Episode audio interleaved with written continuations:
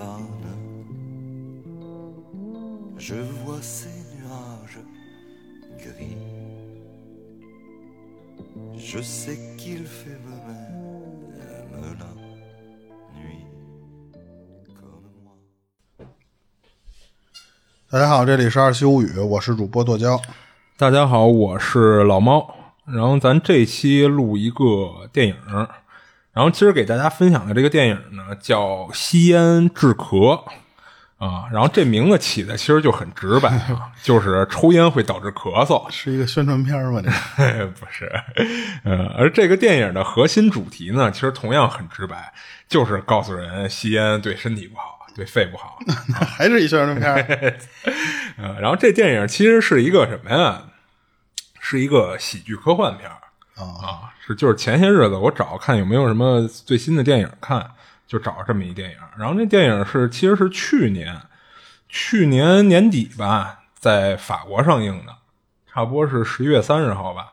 然后其实它还有一更早的上映时间，是跟那个戛纳电影节上映的啊，是五月份，去年五月份上的。然后这电影的导演呢叫昆汀。不是那个昆汀哦，他也叫昆汀，叫昆汀·杜皮约啊，所以有时候管他叫杜导啊。然后这个导演的作品呢，其实主要是以就是幽默的格调，然后混杂着血腥暴力的画面，然后让大家比较喜欢，比较 B 级片儿啊，对，有点那意思。然后他凭着就是自己那个就是天马行空的这种创意啊，就一直靠着这个去驰骋影坛。就是从而呢，就树立起了一种就是与众不同的导演标签就他自己的一个风格。哎，对，就是有了这种属于自己的独立风格了。然后你像他之前那个比较有名点的电影啊，就是可能其实好多人没听过这导演啊，就是比较小众。嗯，他之前比较有名点的电影呢，就是一个是一零年上映的叫《橡皮轮胎杀手》，然后还一个一三年上映的叫《恶警蛋碎》。啊，半半岁。蛋碎啊蛋啊，鸡蛋的蛋，恶警蛋碎。啊，听这俩名字其实就是比较诙谐幽默的一种喜剧片啊。然后你像那个什么呀，就是去，你像去年啊，就是其实这个电影它的这个就是出片量不是那么大，就是你看他。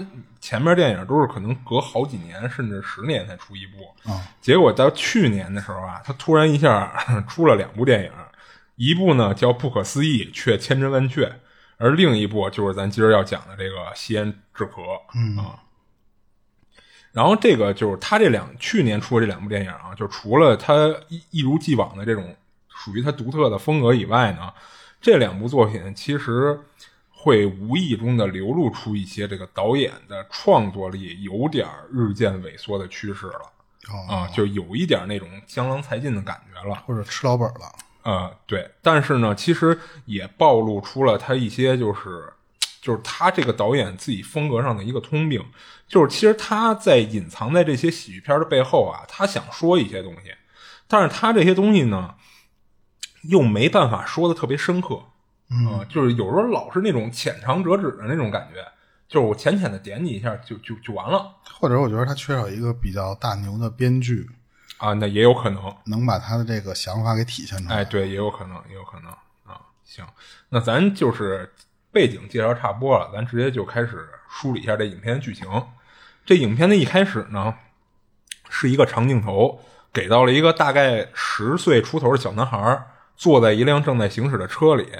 然后百无聊赖的呢，就是东张西望着。然后过了一会儿啊，他冲前面说了一句：“说能靠边停一下车吗？”然后前面开车的呢是他爸，叼着个烟。然后副驾呢是他妈，就俩人同时就回头问他怎么了。但是小男孩呢没说话，他爸呢还是就是把车停到路边。从拍的这个周围的景色来看啊，他们这会儿在一个比较荒凉的，就是类似于郊外的地儿。车停好之后啊，这小男孩立马就下了车。兜了个圈儿，拐到一堆树丛的后边，就开始解裤腰带和拉拉链，就显然那小男孩呢是想要上个小的。嗯，但是还没开始呢，他好像是听到了身后传出了什么声音。这块影片里啊，应该是为了就是故意营造悬念啊，就没有交代小男孩听到的是什么。他听到这个声音后呢，竟然就是控制住了自己的尿意，没接着尿，而是选择转身啊，跑到身后的一个铁丝网的边儿上，就扒着那铁丝网就往下看发生了什么。还是为了悬念，这个镜头呢也没有交代这个小男孩这会儿到底看到了什么。但是这小男孩啊，看到这他他看到这东西以后呢，特别激动，就尿也不尿了，就立马就跑到车边上，就直接就管他爸要望远镜。他爸还问他呢，说怎么了？然后他妈来一句说：“你先把你拉链拉上。”然后小男孩就一边拉拉链啊，一边就又催促他爸说：“赶紧给我望远镜。”他爸拿给他以后啊，还提醒了一句说：“你别给我菜了啊。”然后小男孩拿着就往回跑，到了这个铁丝网边上呢，他拿着这望远镜就看，一边看还嘴里就喊着：“我操，这太疯狂了，真的是他们！”他妈听了这句话呢，就让他爸赶紧过去看看去，说这孩子到底看到什么了。他爸走过去以后啊，就听这孩子说：“说太不可思议了，真的是他们烟草特工队。” 他等于也就点出了这个片儿的主角啊。就当时我听到这名字啊，就觉得 特耳逼，就特别中二，然后又有点复古的一个名字，也像什么恐龙战队啊、捉鬼敢死队那种，嗯，就是七八十年代特摄特摄剧里的。然后往后看啊，才发现 这片儿真的是一个特摄剧。哎，这个特摄剧是什么？呃，就其实就是说直白点，就是特别摄影剧。那有什么区别吗？和呃，就是就是，其实你可以给它想成是一个我不太用特效，我不太用特效的一个主要靠服化道拍出的一种科幻片儿。啊，就是我因为一直知道那就特摄剧你就想奥特曼、啊，对奥特曼嘛，嗯奥特曼，包括恐龙战队、可赛号那些，啊啊，可赛啊那些都叫特摄剧，你知道吧？就是你看他打怪兽，但是其实都是五毛特效，没有什么特效，嗯就完全靠人穿着一些服化道、一些道具在演嘛。哦啊，一般这样叫特摄剧，就可能我说的也比较肤浅啊。然后一开始我以为啊，就这烟草特工队啊，是在他们世界观里架构里一个特有名的一个超超英雄战队呢。嗯但是呢，他爸显然是没听过这名字，就一脸懵逼的就拿过望远镜就看。这会儿啊，总算是给了镜头了，就通过这个望远镜的视角，就看有三个穿着一身蓝色为主、黄白相间的连体衣的人，然后头上还戴了一头盔，样式呢，就是那头盔的样式啊，就跟那个恐龙战队他们戴的那个差不多。封面用的那个哎，对对对，然后只不过这个烟草特工队啊，就是他们的头盔的颜色呢是统一的灰色的，然后这仨人还没什么，就无非就是一个奇装异服一点儿。问题是仨人啊，这会儿在围殴一个双脚站立的大乌龟，啊然后这乌龟的高度呢是跟这仨人差不多，就是也就是一人来高。他爸看看完了呀，来一句说：“你说的是那仨穿着运动服的家伙吗？”然后他儿子就有点不乐意了，说他们叫烟草特工队，是全世界最牛逼的复仇者联盟。然后他爸一撇嘴：“全世界最牛逼？你确定？”就来了一灵魂三问，就显然是不太赞同他儿子这说法的。然后这块儿其实通过他爸和这孩子的表现来看啊，就是导演要交代的这个电影就是一个存在超英和怪兽的这么一个世界观架构。嗯，所以这俩人在看到怪兽的时候呢，其实都没有显得太过惊讶和恐慌，就反倒是他儿子看见这个烟草特工队是更惊喜一点儿，倒没有对怪兽的害怕。而且一般咱们理解的乌龟能长到半米高或者一米，其实就已经很极限了。除了那种海龟啊，就是，但是他你说那个跟一人都高啊，对他就是跟人一边他对那个没有意外，但是他居然看见这帮穿着奥特曼衣服的人意外了。对，而且这个龟是一个双脚站立，啊就是明显就是一怪兽嘛，说白就是。嗯然后这会儿镜头啊，就完全切换到了烟草特工队这边，就看这仨人呢，就跟这大乌龟打的是有来有回，但是呢，在三打一的情况下，有点打不过这乌龟，而且这仨人一归啊，他们的打架方式就跟那个街头斗殴似的，你一拳我一脚的，就毫无特效可言。哦，你就可以想象成什么呀？那奥特曼打怪兽，就不发波之前的那个状态。啊只不过这特工队呢和这怪兽啊，就都是一个正常人的高度。然后经过一段时间的打斗戏啊，就是镜头一转，就看原来这特工队啊，就除了下场打架的这仨人之外，还有俩人，一个是顶着一个大肚子的一个四五十岁的中年大叔，再和一个看着也就二十岁出头的一个小年轻的一个男孩儿。在就坐坐边上聊天呢。主要是这中年大叔在说，说的是自己前些日子的一个囧事儿，是在一个聚会上啊，他给一个素食主义者端过去一盘蒜烤香肠，嗯啊，俩人这轻松交谈的样子呀，和那边那仨人激烈打斗就形成鲜明对比。这会儿打架的那仨人里，其中一个女特工队员就受不了了，就跑过来就跟这俩人说：“别他妈聊了，赶紧来吧，我们仨打不过那乌龟。”然后这俩人呢，这还是最强的复仇者联盟。对对，在那小孩心里是最牛逼的复仇者联盟。然后这俩人就赶紧就戴上头盔就加入战斗。这次啊，他们换了一种攻击方式，不再是那种你一拳我一脚了。五个人呢，把那乌龟围在中间，然后每个人啊，就特中二的喊了一个有毒气体的名字：氨、甲醇、苯、尼古丁、水银。嗯，每个人喊完呢，就会在右手上产生一团气体，这是这个片里第一次出现特效。哦啊，结果呢，到水银这儿的时候啊，他那团气体时有时无的，水银那哥们就说说感觉自己的能量不满，然后其他队友就责怪他不够真诚，然后几人正这儿拌嘴呢，就看 这会儿就看那乌龟啊，不知道从哪儿掏出一飞镖来，嗯，然后一镖就镖中了其中一人脑袋上了。不过好在他头上戴着头盔啊，就扎在那头盔上了。然后那哥们儿当时就烦了，就一把就揪下来脑袋上那飞镖，就冲水银那哥们儿喊说：“你能不能快点啊？”然后最后水银那哥们儿说：“感觉自己能量充满了。”然后五个人就又喊了一遍口号，就看一人打出一道气体射线，就打在那乌龟身上了。然后那乌龟就爆了，就整个就爆了。他这块的特效也都是五毛那种特效吗？呃，就是，嗯，好点有限，就是感觉就是一团气体的射线打出去了。啊，然后之后呢，就是这导演惯用的风格了，就是血浆拉满的一系列镜头。就是那乌龟爆了以后啊，就是大量的血浆掺杂着大量的内脏，大肠小肠呢溅在这五个人一身。然后无厘头的是什么呀？还溅了拿着望远镜和站在一个盆地最高的位置上看戏的那对父子一身。更离谱的是，这个血浆、呃血浆和一截肠子还喷到了坐在更远处车里那小男孩他妈脸上啊！然后最后那孩子来了一句：“哇哦，这是我见过最美的场面了啊！” 然后特工队这五人呢，正跟那儿击掌相庆呢。这会儿开过来一辆车，从车上啊下来一个履带式的一个机器人，然后大小呢就跟一个小泰迪差不多，叫诺伯特五百。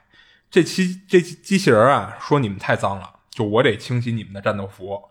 让特工队这几人呢跟他面前排成一排，就看这机器人啊从它的两个履带中间，也就是裆部的位置，嗯，伸出来一个滋水管，就开始冲他们五个人滋水。而清洗战斗服呢，其实还得靠这五个人跟洗澡似的，就穿着就开始搓啊，啊。然后这会儿通过他们他只提供水，对，这机器人只提供水。然后这会儿通过他们和机器人这个诺伯特的对话呀，就听出来，就是原来他们这个特工队啊，还有一个队长叫迪迪埃。这队长呢不在他们五人之中，就有点类似于幕后主脑的意思。就是等他们都清洗完了，这会儿车里的一个跟小电视的屏幕里发出一个视频电话的邀请。五个人里的这个尼古丁啊，就是他的名字就叫尼古丁啊啊，是一个金发姑娘，就跑过去就接去了。一接起来呢，就画面里是一个坐在椅子上的一个大灰耗子，这块儿就有有点模仿那个忍者神龟了而且他前面打的不就是乌龟吗？啊。对，这椅子上坐的是一大灰耗子，穿了一身呢跟他们同样款式的队服。这大灰耗子呀，其实就是他们的队长迪迪埃。然后最恶心的是，这迪迪埃呀，就一边说话，就一边嘴里还在往下滴的那种绿色的粘液，嗯，就貌似是他的口水，但是看着呢跟大鼻涕似的。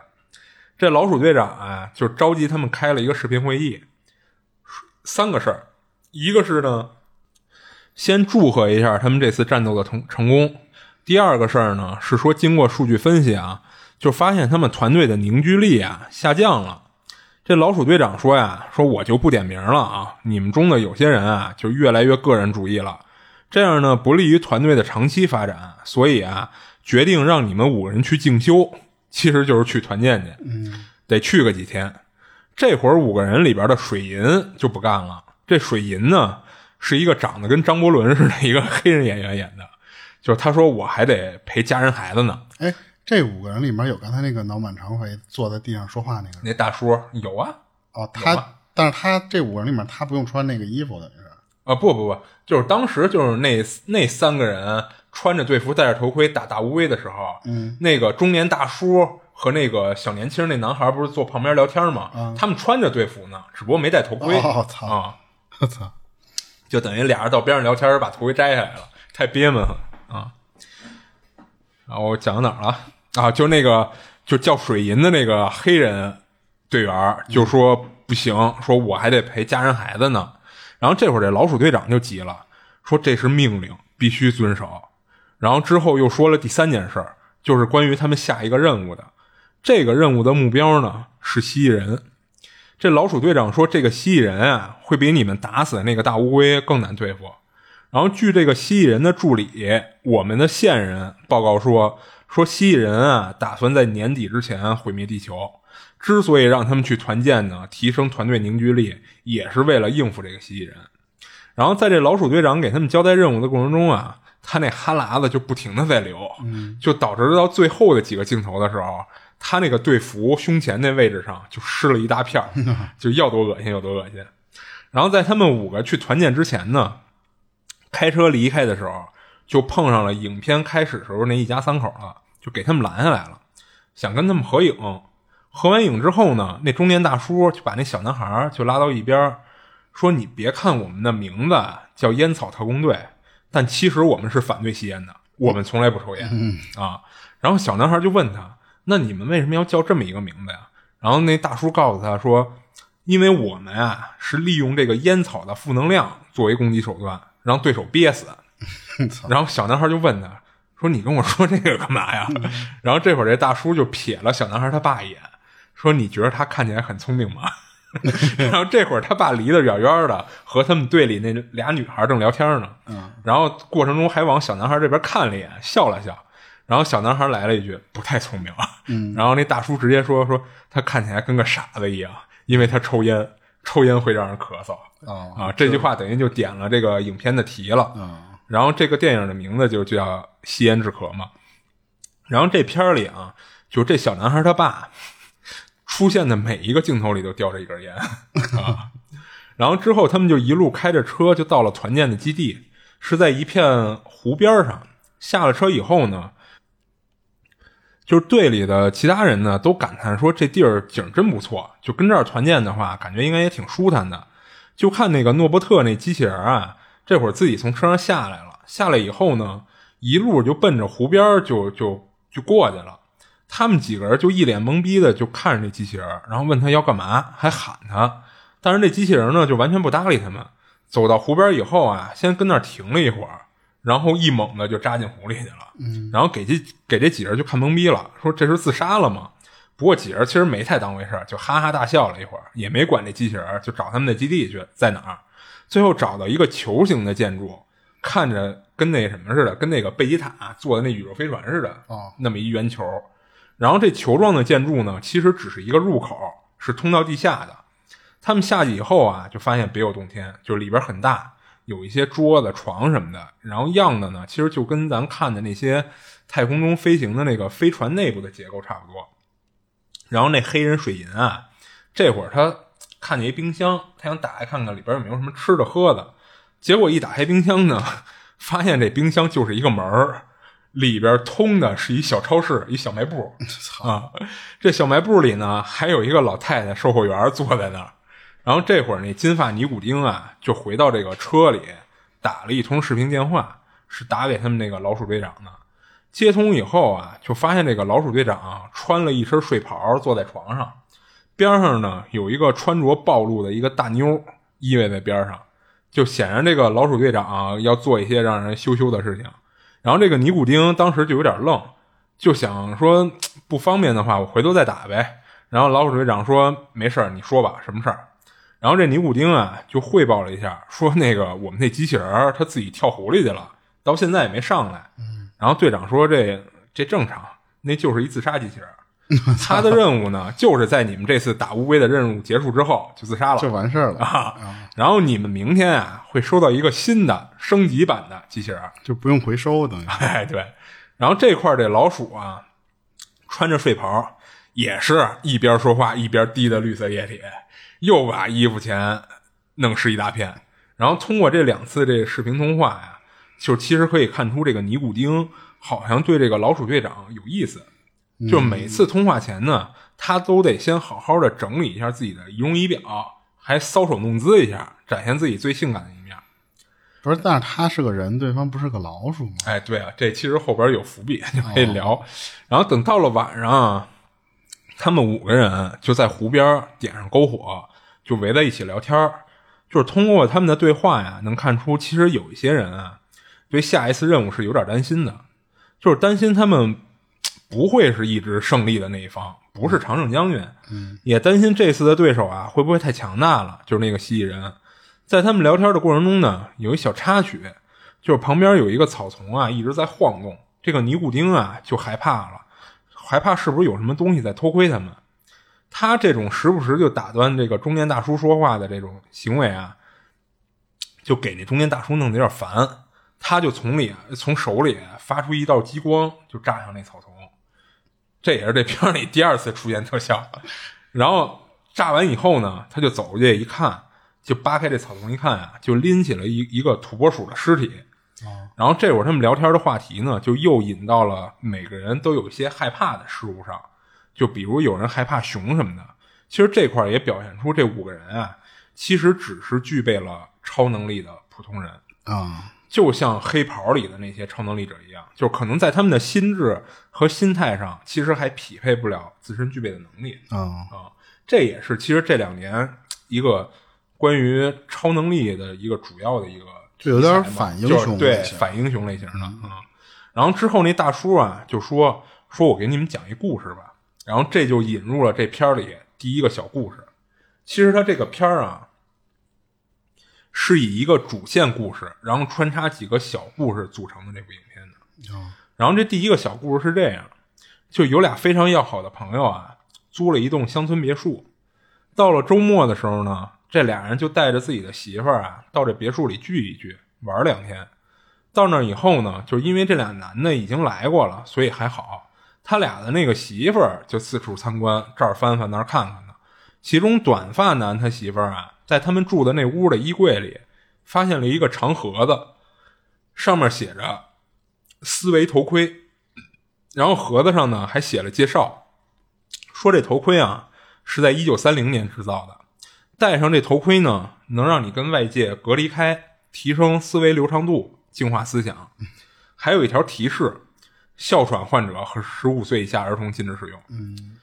然后这个短发男他媳妇儿呢，就打开一看呢，就发现这头盔啊，就跟那个电焊工戴的那个面具似的，就是防呲防就是防眩眩目的那个面具。只不过他这头盔啊，就不是一个面具，是一个全包围的，就是正经的，就是一个头盔。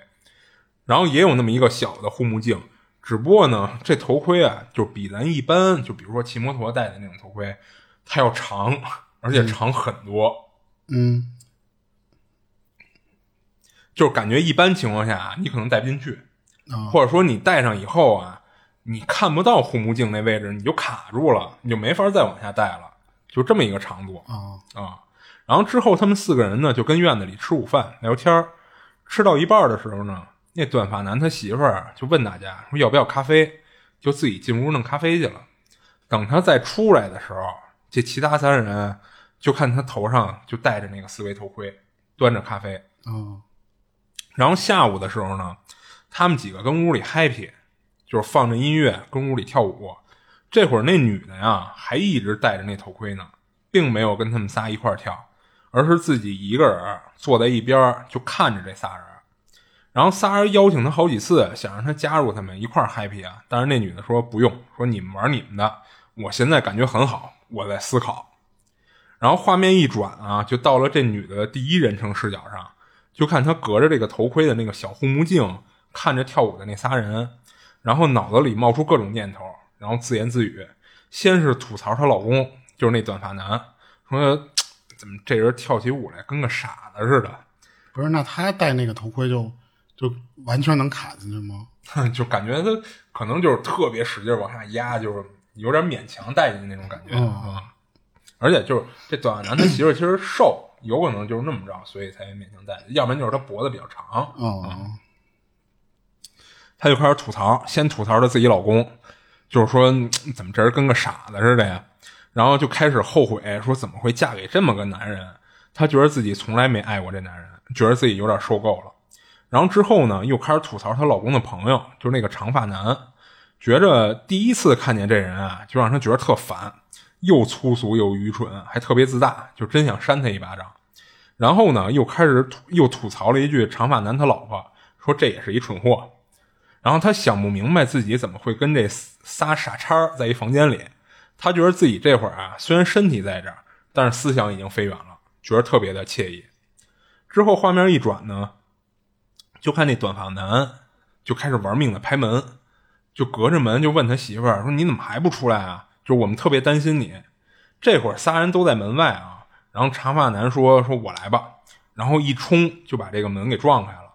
然后镜头切换呢，就发现那个短发男他媳妇儿啊，这会儿戴着那个头盔，坐在放满水的浴缸里，就跟里边泡着，然后眼睛一眨不眨的，就直直的看着前方。她老公呢，这会儿就有点担心她了，就不知道她为什么泡在冷水里，还把自己锁在厕所，就想上手把这头盔给她取下来，但是她推开她老公，说取不下来了，卡住了。嗯，不过她补了一句，她觉着卡住也无所谓，她觉得这样挺好的。她一直在思考，根本停不下来啊。然后让他们仨自己玩自己的就成，别管她。但是她老公认为啊，这卡住了，你别回头再呼吸不了了，你憋死在里边。这长发男他媳妇儿呢，就给医院打电话，就说想问问这种情况该怎么处理，说会不会有生命危险。然后电话里人说说你这我们看不到什么情况，也不好判断，就是你得带着他来医院啊。这会儿他就说，就是他那短发男他媳妇儿啊，就是那戴着头盔那女的，嗯，他就说你们不用管我，我现在很开心。然后她老公就认为她有点儿，就是不是憋时间太长了，有点缺氧，傻了，哎，有点神志不清了，开始说胡话了。最后人给出的结论啊，就是医院那头给出的结论就是说，要不你们啊就自己想办法解决，就给他想办法给他弄出来。然后比如说通过一些工具什么的，给这个头盔给给撬开或者锯开什么的，要不然呢，你们就带着他来医院。然后那长发男他老婆说说去医院啊，大概得开两个多小时的车，就跟这个屋里这俩男的就商量，最后他们决定啊自己处理，就把戴着头盔这女的呢给带到了一个工具间里，平躺着放在一个工具台上。然后在这过程中呢，这女的第一视角一直在那儿 叨逼叨的自言自语，就其实她没张嘴说话啊，都都是脑子里哎，对，嗯脑子里在想。这会儿她就开始觉着说，人类的身体、器官、皮肤什么的，其实都不重要，人不应该被这副皮囊所限制。认为这样啊，对人来说是悲哀的，甚至到最后呢，他认为人类本身啊就是一天大的错误，就已经有点往邪点那方向发展了、啊。然后镜头切换到第三人称视角的时候，这会儿长发男啊正用一个锤子在一下一下的控制力控制着力度的敲击这个头盔，而这女的思想里就认为说这个声音啊是要把她带回现实世界，她不想回来，要想办法阻止这一切。这也就给他后边的行为做了个解释。这会儿，另外那仨人呢，就琢磨和尝试说，用工具间里的各种工具啊，就想办法弄开这个头盔，什么锤子呀、锯子呀什么的。特讨厌的是长发男他媳妇儿，就跟旁边一直举着手机在录像。然后就在长发男开始锯头盔的时候啊，这女的心里一直在重复一句话，说这一切必须结束。然后悄没蔫的呢，就从工具台上啊，就趁别人不注意的时候，拿起了一改锥，放在手里。就在那个长发男正在锯他头盔的时候，他回手就把这改锥一下就捅进了那长发男的眼睛里。就当时仨人都呆住了。然后这女的捅完以后呢，自己就从工具台上就坐起来，然后下来了。下来以后啊，她就从边上拿起一把斧子，一下就劈到了这个长发男的脑袋上。然后长发男他媳妇儿就当时吓得就一边尖叫着，一边就从这工具间跑出去了。然后那短发男也害怕，也跟着就一块儿逃跑。然后镜头切换到这个头盔女的第一视角，就冲着已经被他劈死的那个长发男说：“虽然你很愚蠢，但我还是把你从你这具身体中拯救了出来。现在你自由了，祝你旅途愉快。”然后他就开始跟那个工具架上就挑工具，最后选择了一个小的一个遮阳伞，那伞杆的底部是一尖头的，就是方便插在地里的那种。然后拎着就找跑走的那俩人去了。这会儿跑走的那俩人呢，藏到了这个院子里的游泳池里。这游泳池上啊盖了一块布，俩人就泡在水里，躲在这块布的下边。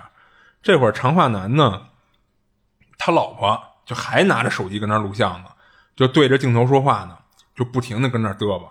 就这种人啊，其其实，在恐怖片里一般都是最早领盒饭的那批人。然后短发男就一直在那说说你别说了，你别拍了，你安静点吧。你再这么吵下去，咱就该被发现了。但是显然说什么都没用，最后还是被头盔女找到了。她先是站在这个泳池边上啊，一戳就戳死了她老公短发男。嗯，然后呢，掀开这个泳池布就跳进水里，在水里一下捅死了那个一直在录像的那女的。然后在这头盔女开始杀人的过程中呢。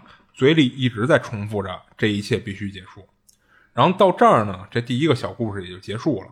然后讲故事那大叔啊说，最后那头盔女也死了。她是怎么死的呀？就是因为那个水啊，顺着他那个头盔，就等于就淹进去了，没进去了。最后等于是在头盔里给自己淹死了。嗯啊。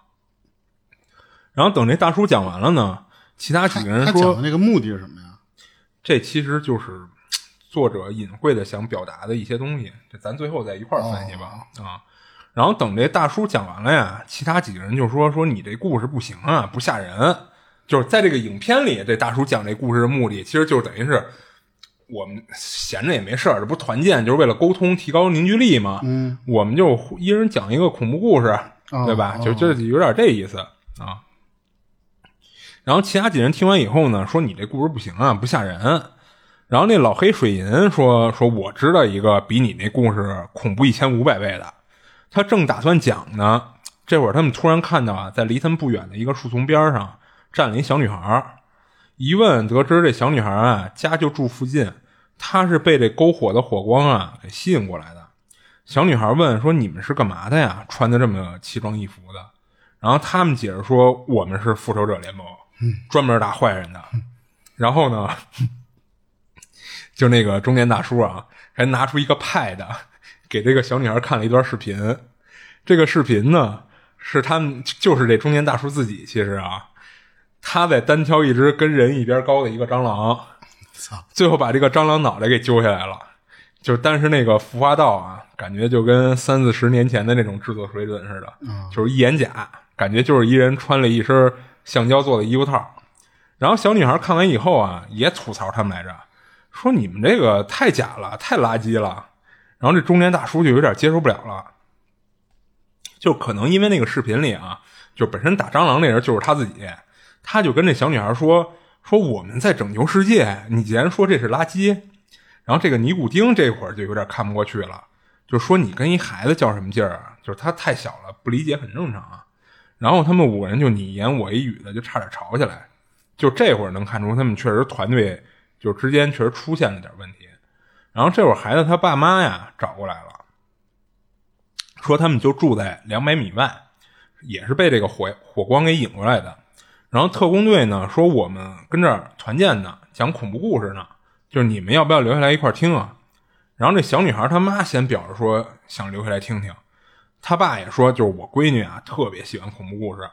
这会儿小女孩说我知道一个特别可怕的，你们要不要听？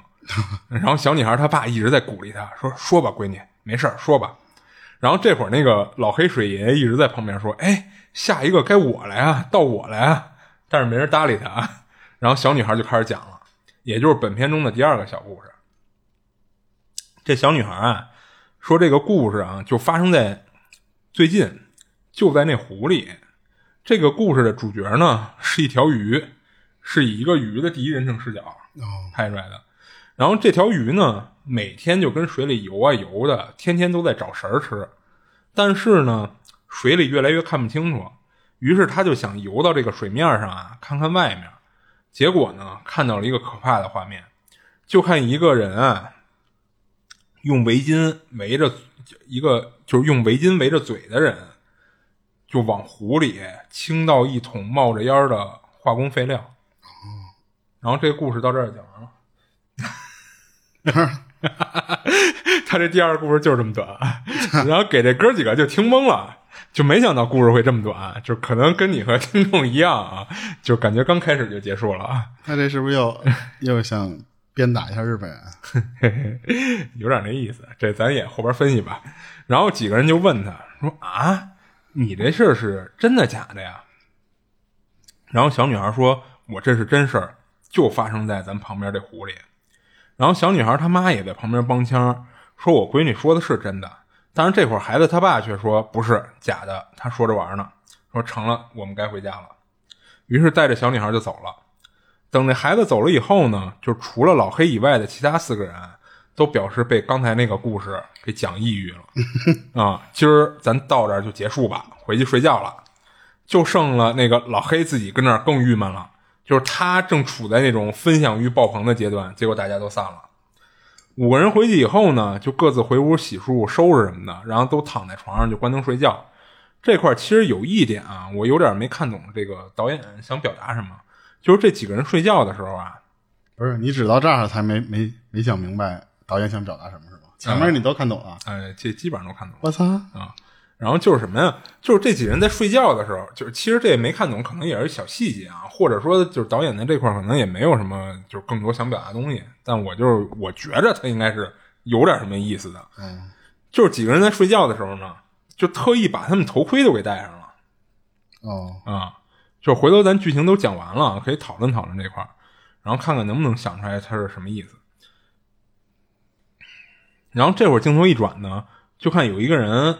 并没有睡觉，就是那个二十出头的那个男孩，他从自己的屋里出来，就走到餐厅，打开那个冰箱门，就看到那个冰箱小卖部啊还在营业中。小卖部的那个售货员呢，是一个看着得有五六十岁的一个中老年妇女，就微笑着问这小哥：“你想要点什么呀？”然后小哥就问他说：“你这儿有安眠药吗？我睡不着觉，能给我来一片吗？”然后这售货员说：“说对不起。”我这儿吃的喝的都有，但是呢，除了这些没有别的。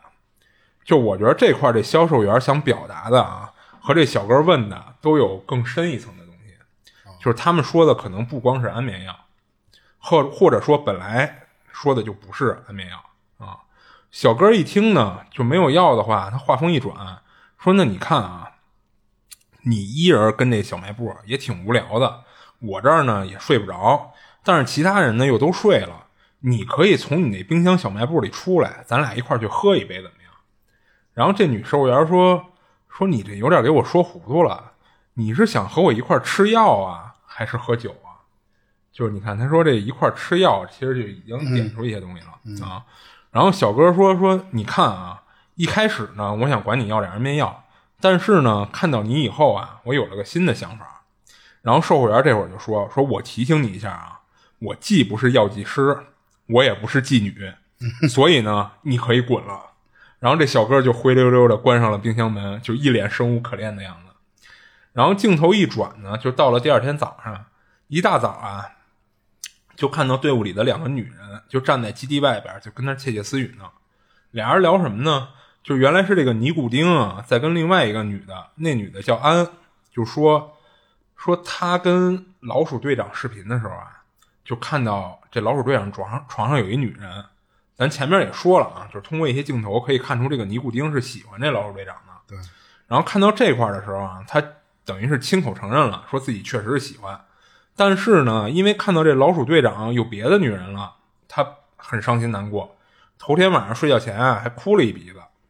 然后最后啊，他写了一封情书，想送出去，但有点犹豫，所以想找这队里除他以外的另外一个。女性朋友聊聊这种闺中密事儿，这个安呢用了一种清新脱俗的开导方式，他让这个尼古丁啊想象一下，假如你们已经交往了，你们俩成了，你跟这个老鼠队长啊在一张床上，你不觉得奇怪吗？嗯啊，然后这尼古丁说啊，我还没想到那么深的一步，没想过那么远。安就说：“那既然你既然你们已经在一起了，就是你们总归是亲过嘴儿吧？就是接吻，你总能想到吧？然后你想象一下，你们在接吻的时候，他嘴里滴答着绿色的粘液，那可能是洗涤剂或者是一种酸。你想把这玩意儿含在嘴里吗？你不觉得恶心吗？”然后这尼古丁就翻着白眼想了一下，我操，是他妈够恶心的。然后这安就又跟他说：“说你你啊，你应该找一个人类的。”然后这尼古丁当时心情直接就好了，说：“我怎么早没想到这块儿呢？回去我就把那封情书给扔了去。”嗯，就当时我看到这块儿的时候啊，就都笑喷了。一开始我以为只有我一我以一个观众的角度注意到了，说那老鼠队长每一次出镜都滴的那个绿色粘液这事儿呢，就有点跟官方吐槽那。哎，对，就没想到他片儿里也会拿这个梗说事儿。然后在这个尼古丁和这个安讨论粘液这事儿的时候啊，那中年大叔就是这块儿就可以说他名字就叫本，起的也挺早的，就是甲基苯丙胺那个苯、啊。然后呢，还打断过他们俩的谈话，就问他们俩说要不要跟我一块儿游泳去，结果让这俩人给拒绝了。然后自己就挺着个那个大肚子，就一溜小跑的，就从上一个机器人自杀的那位置就跳进湖里游泳去了。然后等这尼古丁这事儿啊，就是他们俩人讨论完了，这大叔本呢也就从那个湖里上来了，双手啊还捧着一条大梭鱼，还给他们炫耀呢。结果画面一转，就到了他们跟餐厅里吃早点，就看这个本啊已经把他逮上来那条梭鱼放在铁板上烤上了。嗯，在饭桌上呢，这个老黑还没说什么呢，那小哥就是头天晚上 找那个冰箱小卖部售货员那小哥，他叫贾纯。这贾纯先说话了，说他呀想到一个特别恐怖的故事，问大家要不要听。但俩女的表示说已经够了，不想一大早就听恐怖故事。之后他们几个就调戏了一下早上那个物流刚送过来的一个新型机器人，叫诺伯特一千二。嗯啊，然后其实这块儿啊，我看着那个一千二跟这五百好像没什么区别 啊。不过我没把两个机器人的画面截图放一块儿看啊，但我就单看，我感觉好像没什么区别。然后那大叔本呢，就嘲讽这新机器人就沟通不太好，应该重新学习一下语言系统。然后就去看他那条大梭鱼烤的怎么样了，正拿叉子捅那烤鱼呢，突然这鱼活了啊，就跟那铁板上就一通雇佣，就吓了这本一大跳。然后这鱼啊，就突然龇牙咧嘴的张嘴说话了。他说的是：“我这儿有一可怕的故事。操，”然后这本还跟边上一脸震惊的问其他人：“这鱼是说话了吗？” 就他以为是自己幻觉呢。然后就看这鱼就就没搭理他，自顾自的就开始讲故事了，也就是本片中的第三个小故事。这个故事呢，就是发生在法国某地的一个伐木场里。画面的一开始啊，是一个应该是伐木场的小领导样子的一个中年女人，叫托尼，在办公室里接电话呢。突然过来一男的，就敲他玻璃，说：“你赶紧来看看吧，有大麻烦了，出事儿了。”他赶紧挂上电话呀，就跟着这人就到了他们工作的一个厂房里。这所谓的大麻烦呢，就是一个工人的双腿被绞在了一个碎木机里。哦，但万幸的是啊，这会儿这机器已经停住了，所以这个男的暂时还没有性命之忧。只不过这些工人呢，谁都不知道该怎么办了，所以就把这身为领导的这个托尼就给叫过来了。通过托尼和那些工人之间的对话呀，就能听出出意外的这个工人呢，就是托尼的侄子，叫迈克尔。而且呢，应该是通过走后门的方式进到厂里的，还没有上保险。然后托尼问大家说：“有什么好办法吗？就是你们有没有试过反转运行这个阀那个碎木机，让它逆着转？”但是其他工人就表示说：“说这是你侄子，他还没保险，我们可不敢做这决定，就等着你来决定怎么做呢。”于是这个托尼呢，就只好自己动手就操作这个机器开关。结果没想到操作的不对，机器开开以后啊，还是正着转。这个迈克尔呢，一开始还只是双脚被绞进去了，但经过这么一弄，就几乎就快快到膝盖了。啊，这一段呢，其实有一个导演埋下的小小的梗，是这迈克尔啊，就是从始至终都不哭不闹不喊的，就感觉被机器绞着的好像不是他似的。然后语气倍儿平淡的，就跟他这个姑妈就托尼就聊着天儿，说自己一点都不觉得疼，说没事儿。然后这个小梗呢，咱最后讲完剧情以后可以再分析。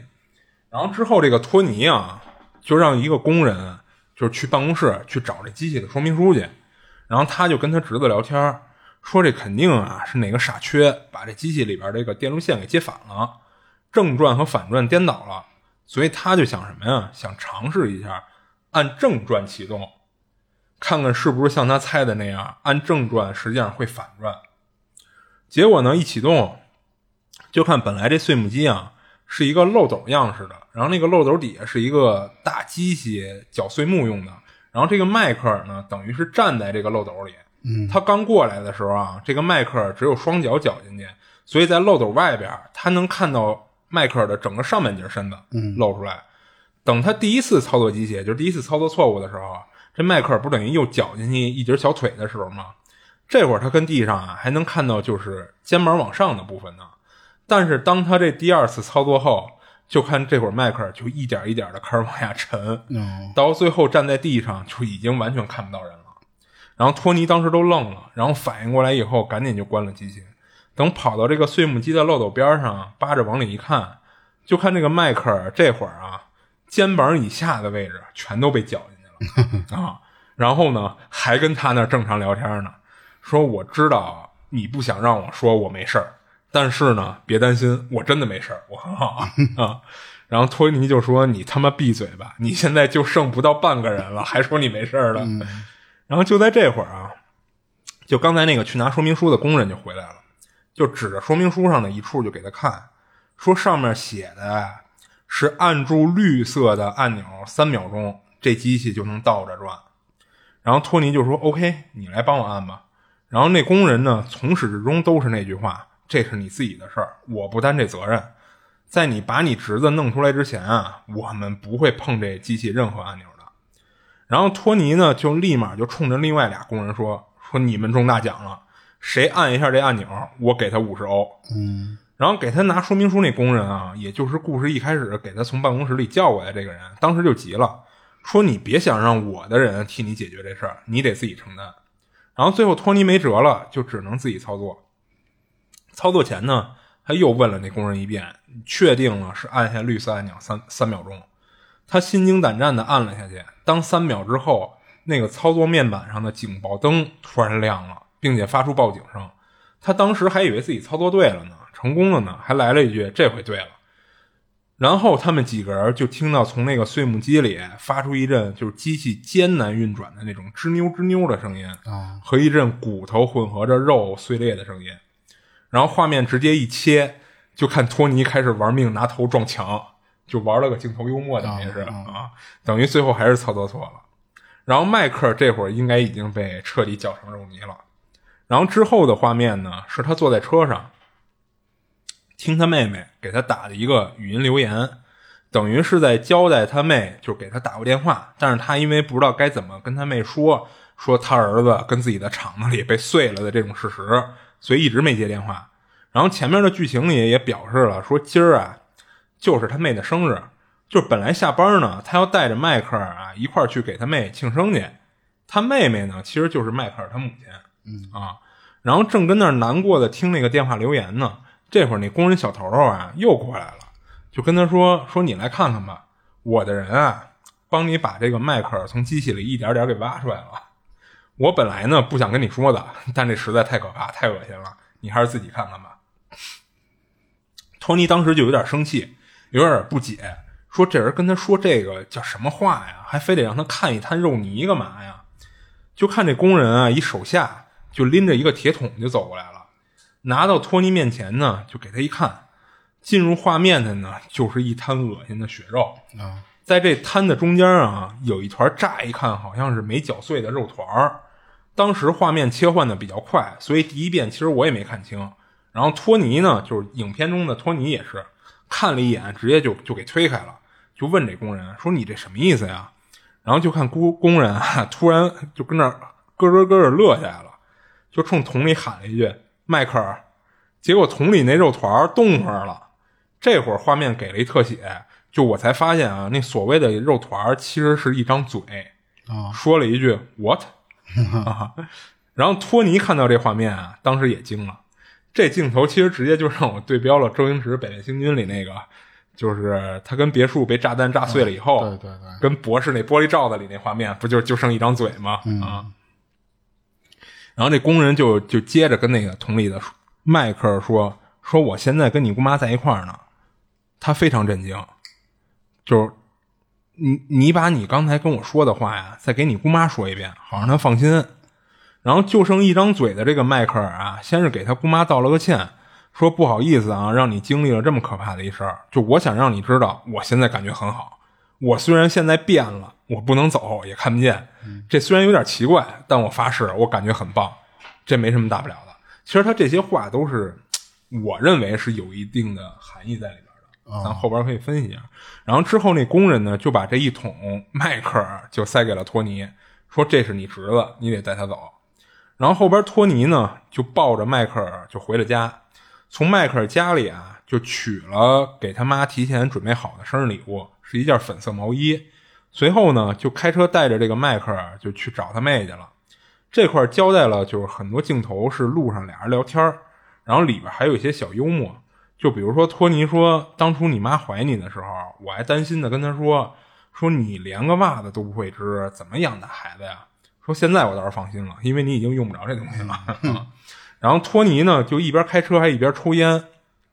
这会迈这会迈克尔就说呀：“说能给能给我来一口吗？”然后托尼就把这个烟 塞到铁桶里的那张嘴里了，然后来一句就是 没有肺感觉会不一样的。然后迈克尔抽了一口以后啊，就他说不行，我感觉我自己要吐了。然后这托尼说：“你先别吐啊，忍住，我靠边停车。”停下来以后啊。他就抱着这铁桶就倾斜着，还得小心别把这个迈克尔给洒出来，就那么斜冲着路边然后这迈克尔啊就开始哇哇的吐，就斜上四十五度的方式往外吐。等吐完了呢，托尼还抱着这个桶就葫芦那个桶壁，就跟葫芦刚吐完的人的那个胸口或者后背给他往下顺顺似的。然后俩人就一路蛋逼着就到了这个托尼他妹的家门口。犹豫了半天，最后还是说下定决心进去。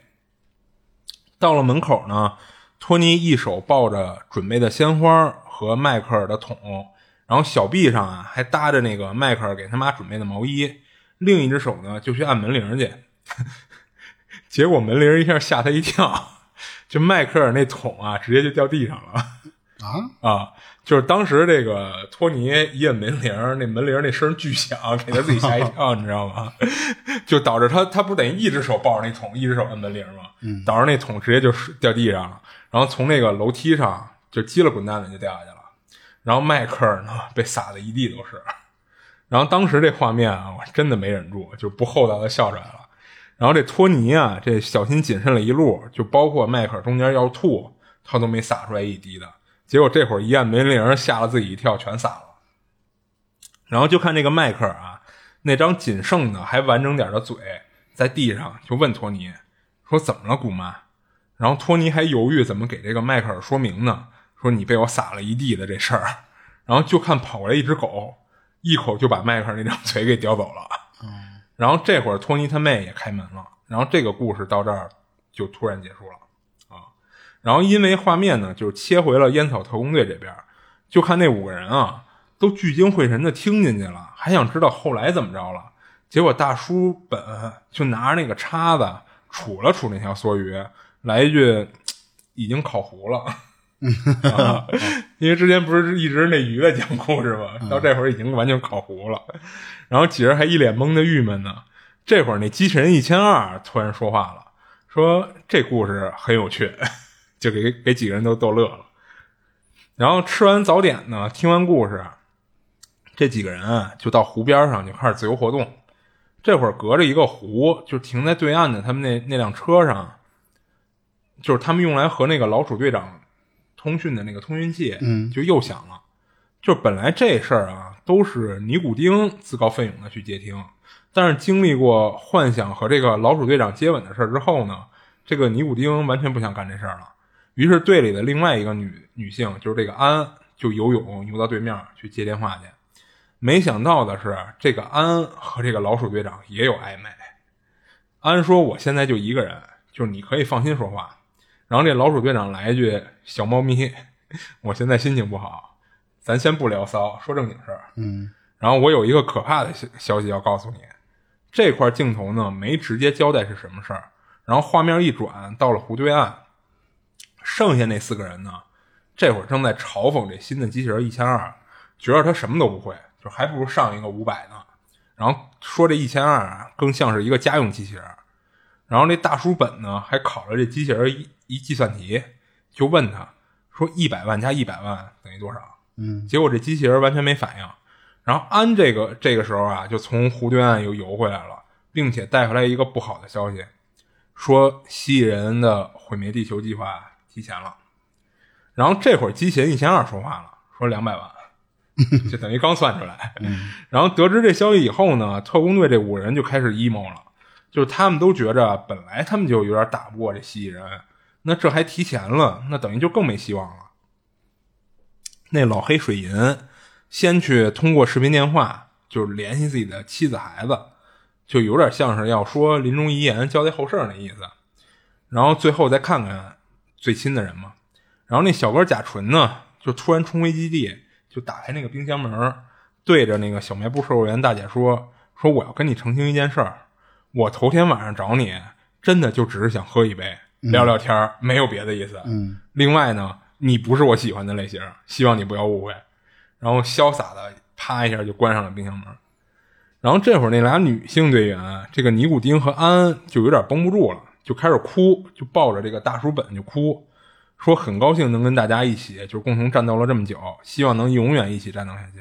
当然看样子是没机会了，就等于这几人都都对，就是战胜蜥蜴人这事儿不抱任何希望。嗯然后尼古丁呢，还承认说自己一直是团队中最拖后腿的那个人。然后画面这会儿啊，切换到了蜥蜴人这边。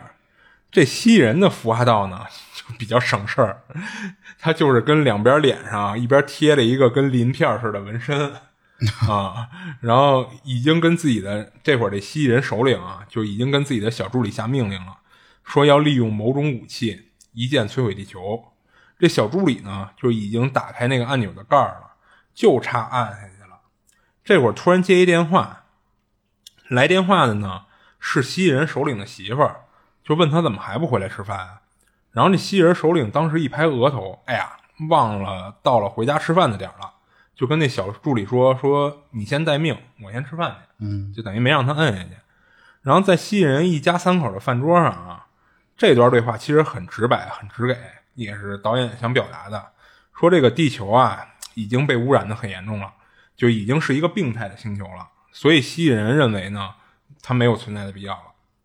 然后画面回到特工队这边啊，这个老黑呢还跟自己妻儿通视频电话呢，突然插播进来一电话，是这个老鼠队长打来的。他说他仔细读了一下这个诺伯特一千二的属性说明书，发现可能有办法能对付蜥蜴人。然后这块儿又卖关子，没直接交代。不过呢，他这关子也没卖多久。这个老黑非常兴奋的就回到他们小队这边，就冲着那个诺伯特一千二就喊启动程序 U 五十五。嗯然后其他人就问他说：“你这什么意思呀？”然后这老黑其实也不知道，就听这一千二这会儿说说确定改变时代吗？这会儿大家好像明白过来了，这个程序 U 五十五等于是一个回到过去的功能嗯啊、能切换时代。然后最后他们选择是切换时代，然后这一千二就开始一直重复一句话：时代切换进行中，时代切换进行中。就一直在重复这句话。然后画面呢，这会儿切换到了蜥蜴人那边，就一家三口不是等于吃饭呢吗？那蜥蜴人首领就问他媳妇儿说：“今儿咱吃什么呀？”然后他媳妇儿说是银河汤。然后这首领呢就揭开那个盖子，发现是一堆黑漆麻糊的液体。他还表现的挺高兴的，就盛了一碗，然后一勺一勺的喝。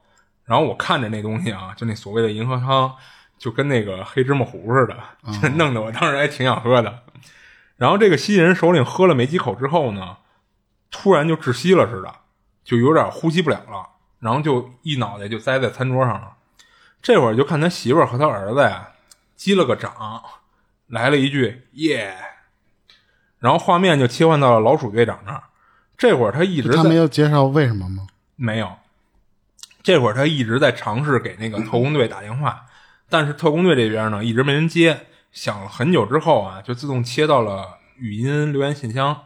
这个老鼠队长就说说有个好消息告诉你们，说你们赶紧啊取消这个程序 U 五五这块呢，显然是这个老鼠队长啊就已经知道了这个蜥蜴首领已经死翘翘了，啊所以才让他们赶紧取消执行这个 U 五十五。在老鼠队长拨电话的过程中呢，他还是跟床上，然后旁边这会儿啊换了个人，不是一开始那金发碧眼的大妞了，换成了一个黑人妹子，就一直就跟旁边催他说：“你赶紧的。”还跟他说呢，说生活呀不光是只有工作。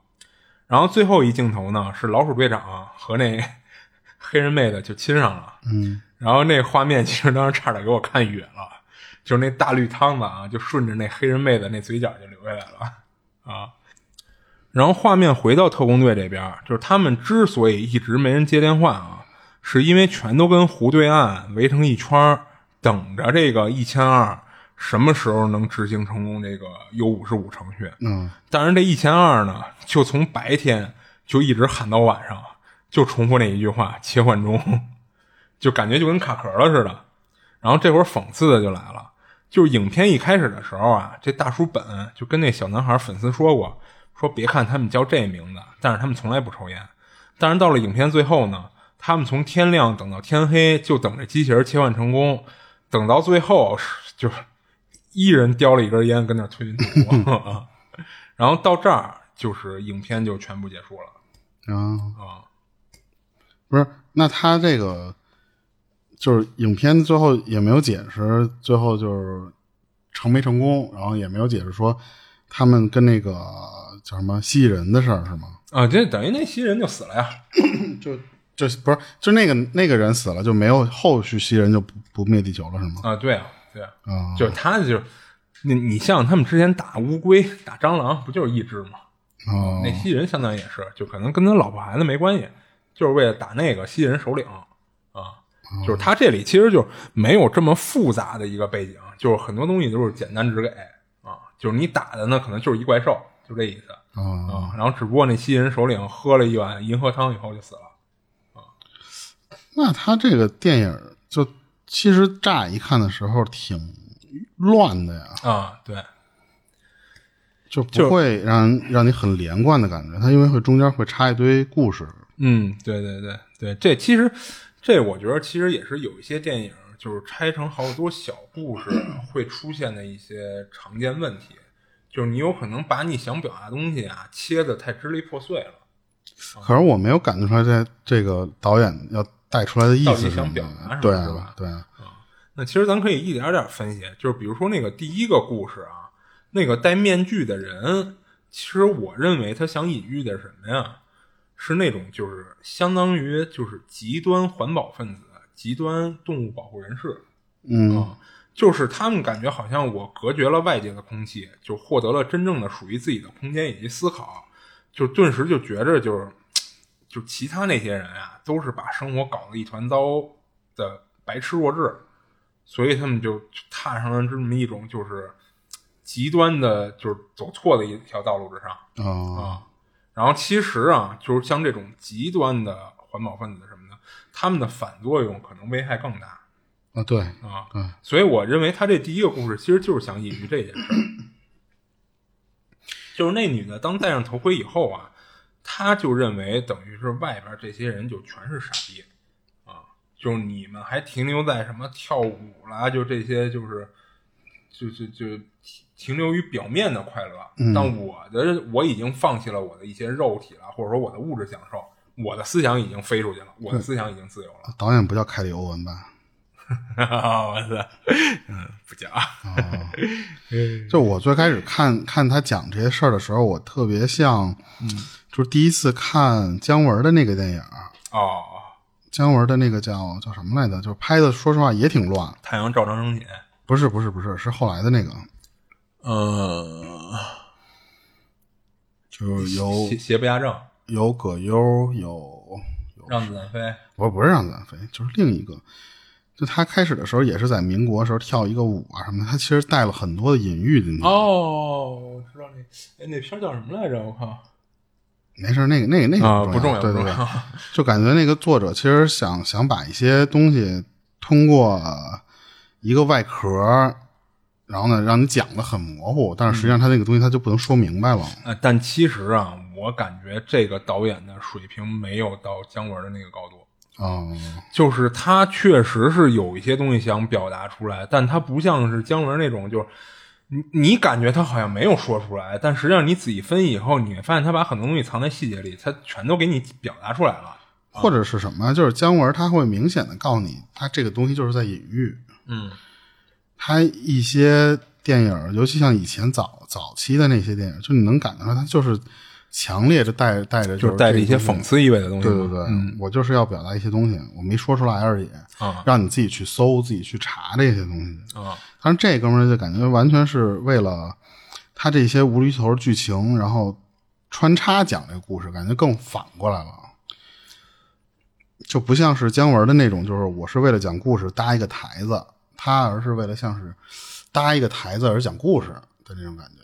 嗯嗯嗯就好比他那个，就是那个最后只剩一张嘴那个，啊，我很好奇，他其实那你说他想表达的那个意思是什么呢？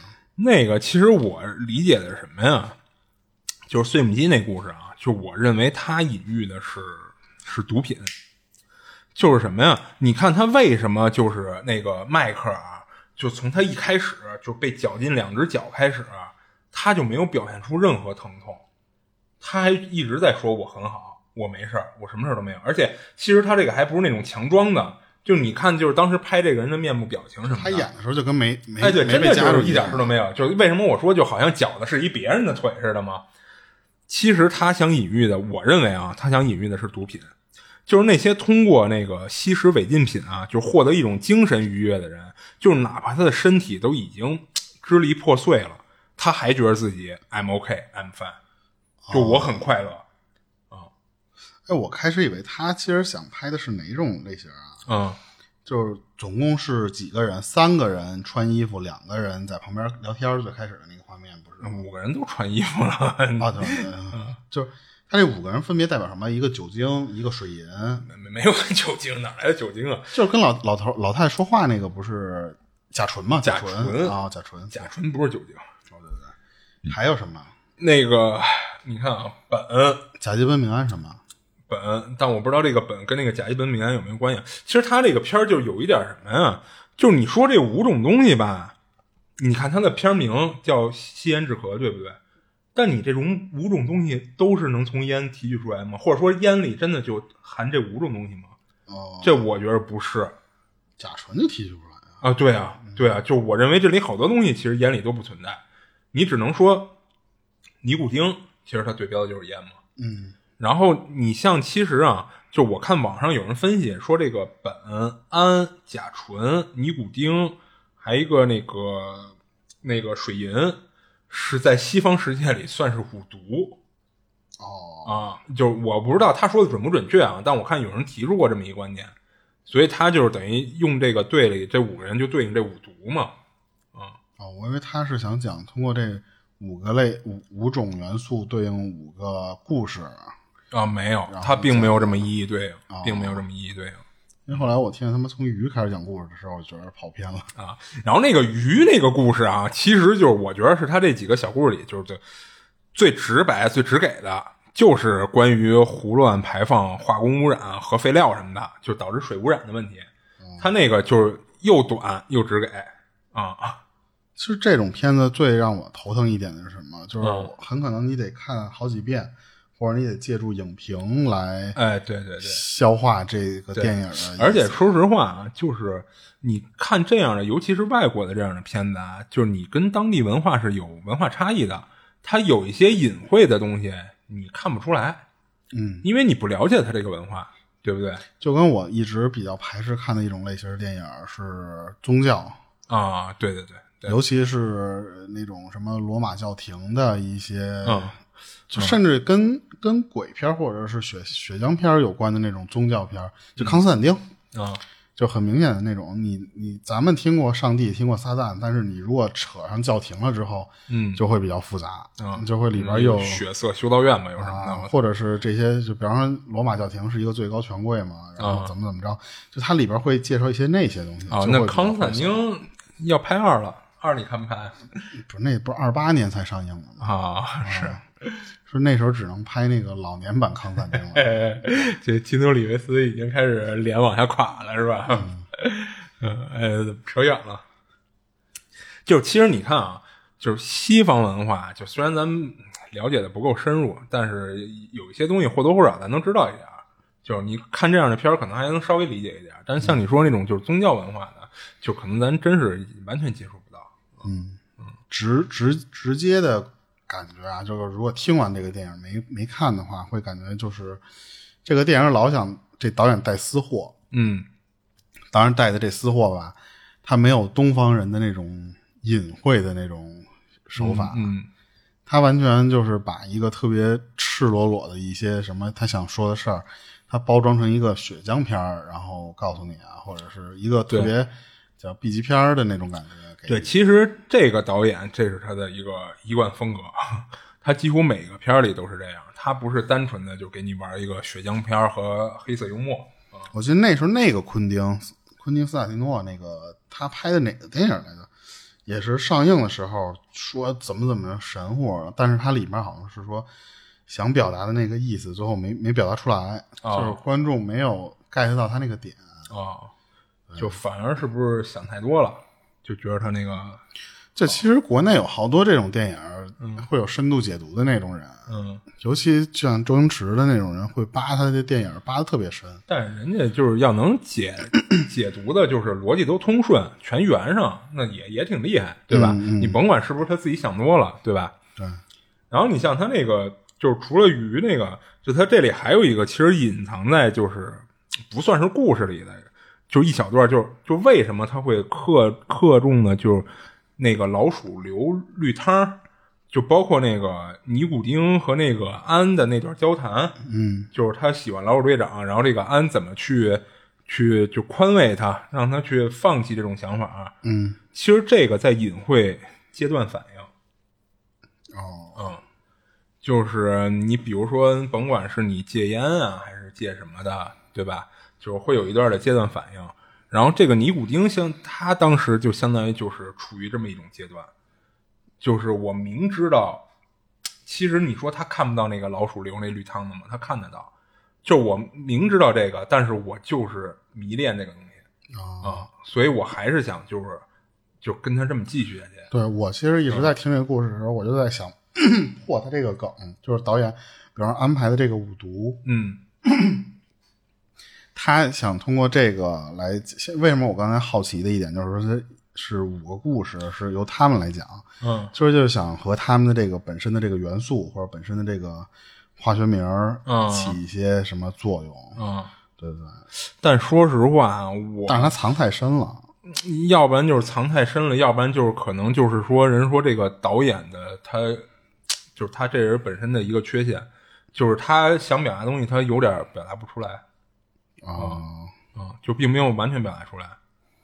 就是还是缺一个牛逼的编剧，啊，也有可能吧，其实把他的、这个、或者说也有可能这个导演的水平就本身就是就到这儿了啊啊。因为我看你给我发的那个封面的时候，嗯我一直是以为要那种日本的那种，就是很哦，这个其实有一定历史背景的，就是你知道当时那个就是东映。啊东映他们不是专门拍特摄剧的吗？啊什么奥特曼那些不都是东映拍的吗？他当时在法国特别流行，就法国人特别喜欢这特摄剧。哦然后这个导演其实就是从那个时期过来的，他就就受这个影响了。他个人也特别喜欢东映的那个特摄剧，哦，所以他其实在这个片儿里其实就是他加了算是一致敬吧。哎，对对对，算他个人的夹带私货吧，算是啊。所以当时你第一个观感就是特别像是一个日本拍的片儿嘛啊，关键是你说杜导，我老以为是杜琪峰，不是？我说杜琪峰什么时候拍过这种穿着皮衣的？那你合着不能叫人肚皮岛吧？那 他叫肚皮约吗？月岛。嗯那你又不能叫人昆汀，对吧？你一叫昆汀，人肯定就想到是那个昆汀。其实最明显的一点，我觉得是那个贾纯去找那个老太太，哦，但是就明显你能感觉出来他在隐喻一些东西。哦，对对，这我没说哈，嗯嗯，但是就是可能咱们对于这些元素的这些涉猎的还不够广，就是你、嗯你乍一看感觉不出来，有可能是比方说你你你酗酒，或者说你就有可能就是接触这比较多，就一下就明白他要说的是什么东西了。对对对，对嗯，而且其实咱可能对除除了尼古丁啊，就是甲醇什么的这些，咱可能还了解点儿。但是你像氨和苯，就是其实你不太知道，就是什么里这些含量会更多一些，或者说它代表的是一个什么样的一个不良嗜好、不良习惯。嗯，这你现在你对标不上。就是就是还是有一些差异，文化上哎差异不对了解对。而且加上这个导演，其实他也并没有就是像你所想的那样，就五个元素一一对应的那么直接就就就铺陈出来啊。因为我觉着有一点什么，就是那个是是是水银还是谁来的？就那黑人，啊他一直想讲事儿，不是一直不让他讲吗？啊就是我我倒觉得是什么，就是他以比方说是五毒为基础想讲这个事儿，但是现在的呃这个这个黑人这哥们儿的这个元素的这个毒品，或者说他的这些危害嗯不流行了，所以就一直不讲他的事儿。哦反而是那几个，就是我一直觉得他不让他讲故事这个事儿，嗯一是为了靠一个抖段子，就是啊对，就打断是一个是他这个幽默风格嘛，对对还有一个就可能是跟他的这个这个元素的历史背景本身的啊对，可能原来特流行跟这个元素有关的一些，就西方那边可能会吸食啊，就是啊然后当然现在可能就不流行了，所以就一直不让他讲。哦我是有这种感觉是，哦，那也没准儿 就感觉这个导演其实四处都在夹带私货，但是他最后就是如果你没有相关的这个长大的那种背景，你嗯。很难 get 到他的点。就是你好，感觉你好像吧 get 到了一点儿，但是又没有 get 完全，嗯，就这种感觉啊你乍一看以为是一个特别无厘头的电影，啊，对对对，对，而且他的笑点其实更像什么？就是在某一个点上面去抖一个小包袱。嗯，啊、他不是那种就是让你全程嘎嘎嘎乐的那种，对对，所以其实这个片儿啊，就反正目前来说评分不高，就可能也有可能之后会更低啊。现在多少分啊？他现在我记得是豆瓣上是六点六分吧？哦，那你为什么会突然想挑这这个来讲呢？就我就觉得他这个风格还挺有意思的，咱也没讲过嘛，就尝试一下。哦就是因为我一直好奇打动你的点是哪个？就是因为我是什么觉得什么呀？就我们也没必要说就讲的电影全都是那种高评分的电影，啊，就凡是看到这种就就是你自己觉得还挺有意思的，我觉得就可以拿出来讲一讲。对对，或者是我一直觉得这个导演他想拍的那个点，他他妈的不拍出来，嗯，拿着我，然后就有点难受。说实话，是是是有一点儿，所以这也就是有好多有一些差评，差评在哪儿？就在这个地儿，就老觉得这个导演就好像表达不出来似的。嗯然后你像其实他之前的那个，就我说那个叫叫轮胎什么那个那电影啊，那电影我看评价还相对比较高，就是到时候回头可以看一看。他那个也是一个喜剧片吗？哎，对对对，他的风格一向是这样。哦，然后他给人的感觉就是一个脑洞比较大，然后切入点比较新奇，然后拍的这种，呃，既带幽默又带一些血浆、暴力镜头的这么一个导演。我觉得他这里边其实是有一些致敬的。我觉得他那个机器人儿嗯，有点像，呃，那个史泰龙不对，那个施瓦辛格演的那个。呃 T 八百什么的那个是吧？啊，他是有点想恶搞那个那些东西的。就是当时我还想呢，我说他这个五百到一千二，这个会不会有什么梗在里面啊？但是我最后就是扒了半天也没扒出来这个梗在哪儿 啊。就是外国很流行的一个类型片儿，就是咱们之前说的精神奸笑。嗯，我就是亲你拳，我就是要在用你的一些元素哦讲一个我的故事。哦，我记得为什么但国外一般那样的不都是网络大电影吗？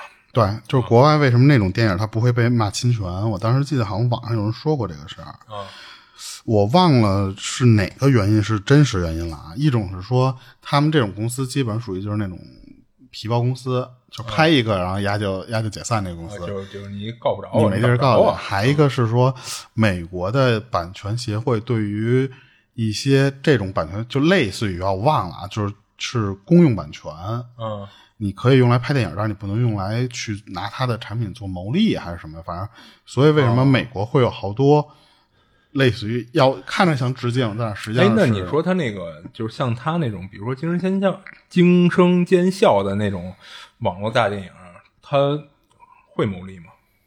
肯定会牟利啊，对啊，或者是像那种音乐里边，不是说界定抄袭的一点是什么？就是你别别超过四小节、五小节。嗯，他那里边就是有一种就就是我记得哦，你觉得他们是卡那个线了是吗？嗯，或者是说刨去你这点，比方说他们用了嗯、呃《电锯惊魂》的一个剧情，如果刨去这个剧情，这个电影成不成立？就国内其实大多数对于抄袭和借那个致敬，嗯，两个定义的一点也是这个，就是刨去你这点之后，你这个电影还能不能完整的讲下来？啊如果可以，那就是可以界定为致敬；哦，如果不行了，那你那就是抄袭。所以他可能用这种漏洞讲那些精神见笑里的剧情。就像现在你看那个刚才说的那两个机器人儿，嗯。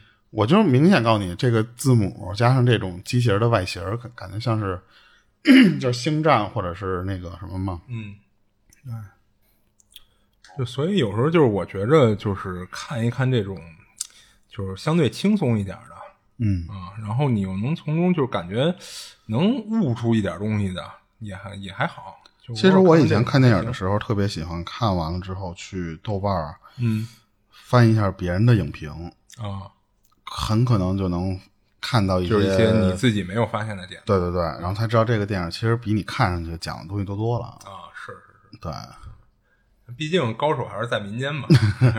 嗯，啊，行，那咱今儿这期就到这儿今儿。儿可以到这儿啊。行行行，这里是二七物语，我是主播剁椒，我是老猫，下期见。下期见。